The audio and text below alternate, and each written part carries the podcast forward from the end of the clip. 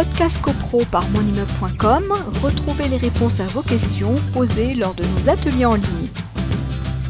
On a aussi quelques questions sur les, les délais pour lever les réserves euh, euh, en, matière de livraison de parties communes. Et puis, on a aussi apparemment euh, des syndics qui facturent la livraison des parties communes. Alors, est-ce que ça, c'est dans les, dans les honoraires de, de, gestion courante du syndic Il faudrait voir ce qui est prévu dans le contrat de base du, du syndic, voilà, mais normalement, non, c'est dans ces honoraires courantes. Hein, il n'a pas, pas réceptionné. voilà.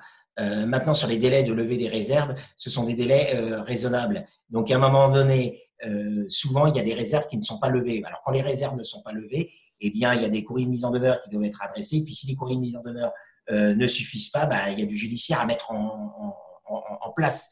Voilà. Alors, on n'est pas là pour vendre du judiciaire, mais comme on le dit, et c'est pas simplement en matière de, immobilière, le judiciaire, il est là quand tous les, les, solutions de règlement amiable des litiges euh, n'ont pas produit leurs effets. Donc, euh, il y a, y, a, des mécanismes judiciaires qui sont, qui sont prévus pour ça.